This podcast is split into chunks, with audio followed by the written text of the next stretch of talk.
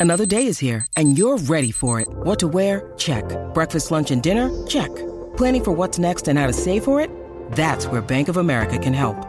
For your financial to-dos, Bank of America has experts ready to help get you closer to your goals. Get started at one of our local financial centers or 24-7 in our mobile banking app. Find a location near you at bankofamerica.com slash talk to us. What would you like the power to do? Mobile banking requires downloading the app and is only available for select devices. Message and data rates may apply. Bank of America and a member FDIC.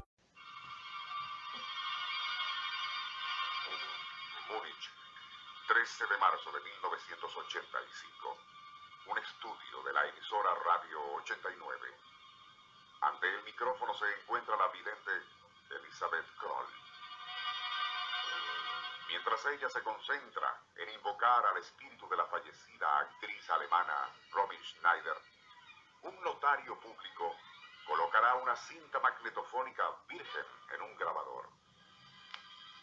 Durante el programa, que se transmite en vivo, Elizabeth Kroll hará oscilar un amuleto que cuelga de una cadena de oro, al tiempo que invoca al espíritu de la difunta.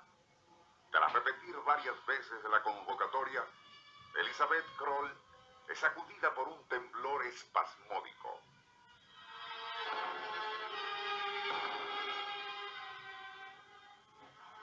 Con voz extraña, metálica, la medium pregunta, ¿cómo tu muerte? ¿Fue en verdad un suicidio?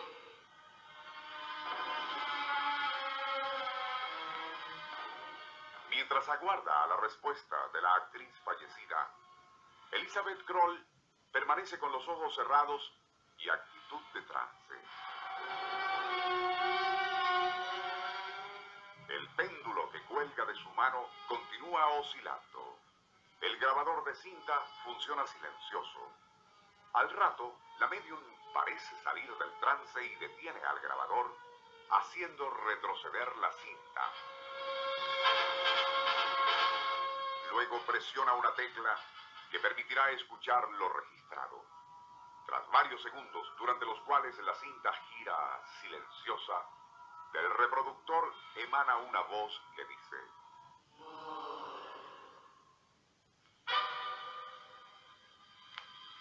radioaudiencia de toda Alemania se estremece, pues han escuchado a la voz inconfundible de la fallecida Romy Schneider pronunciar la palabra asesinato. Onda, la superestación, presenta Nuestro insólito universo. Cinco minutos recorriendo nuestro mundo sorprendente. una producción nacional independiente de Rafael Silva. Certificado número 3664. Romy Schneider fue una actriz de cine mimada de todos los públicos. Los públicos, no solo en Alemania, sino en el resto de Europa y el mundo entero.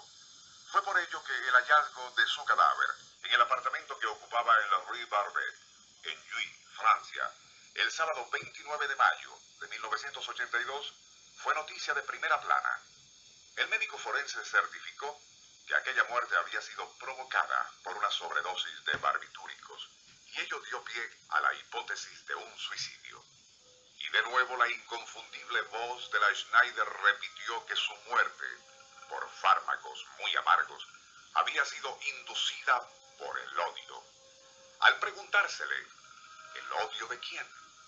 La voz fantasmal de la actriz contestaría, El odio. El odio de la madre. Muchos interpretaron aquella respuesta como una referencia a la madre de Daniel Blasini, un muchacho mucho más joven que Romy, con quien ella se había casado meses antes de su muerte. Boda a la cual la madre de Blasini se había opuesto tenazmente.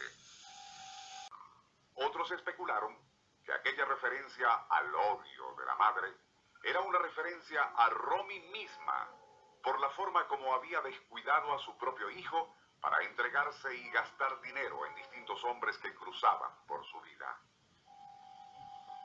Los amigos de Romy Schneider rechazaron todo el asunto como una mera patraña, un fenómeno de sugestión, producto de un hábil montaje radial.